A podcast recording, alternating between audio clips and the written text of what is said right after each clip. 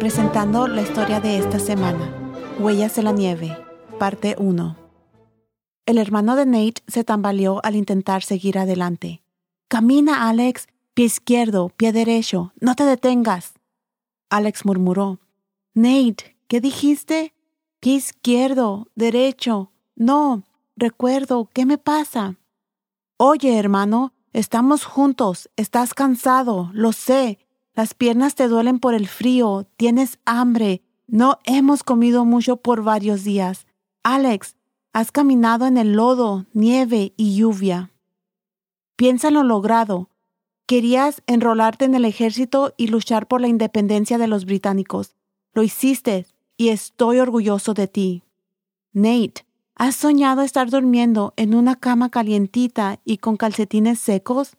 Yo sí, y sueño con cazar venados y comer carne para la cena. Esta noche iremos al campamento de Valley Forge. Espero que comamos sopa caliente. El general Washington dijo que permaneceremos en el valle durante el invierno. Cuando el general llegó, Alex se puso feliz. Me siento mejor cuando él está con nosotros. Pero Nate, ¿Qué hace él aquí? Él es el comandante en jefe. Él bien podría estar cómodo en su vivienda para los generales.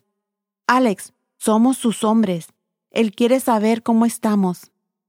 Los hermanos caminaban con dificultad hacia adelante con el ejército continental americano, cuyas Fuerzas Armadas en diciembre de 1777 tenían solo 11.000 hombres. Cuando Nate se movió, pensó, tengo 22 años, pero me siento viejo. Quiero luchar por la libertad. Pero, oh Dios, muchos han muerto. Necesitamos tu ayuda. Cuando los hermanos y el resto de los hombres llegaron a Valley Forge, necesitaban un refugio mejor que sus tiendas de campaña. Entonces construyeron 700 cabañas sin ventanas ni piso. Alex fue asignado para trabajar en la cocina. Él le dijo a Nate, no te sorprendas por la comida. Será harina de trigo o maíz con agua y frito. Me enoja ver que muramos de hambre y que nuestros enemigos estén felices ocupando nuestro Capitolio. Escuché dos oficiales decir que el general Washington escribió al presidente del Congreso pidiéndole un cambio o el ejército se desmoronaría.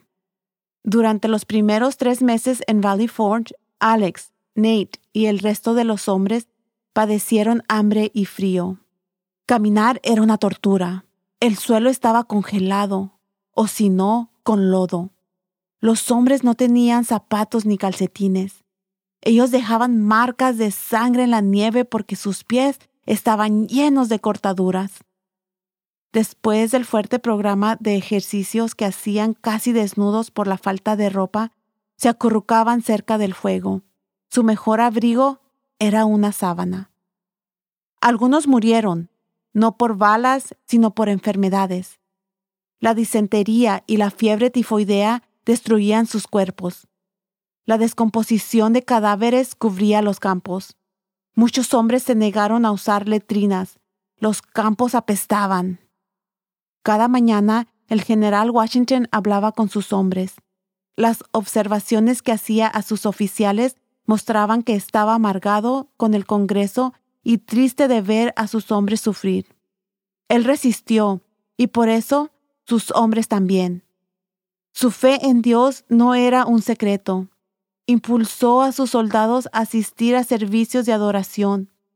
Los hombres de Valley Forge que resistieron se convirtieron en el corazón del ejército continental americano. Ellos lucharon hasta ganar la libertad. Soy Elena Gámez compartiendo una historia escrita por Barbara Steiner de ayuda que llegó a los hombres de Valley Forge. Por favor visite nuestra página web thisweekstory.com.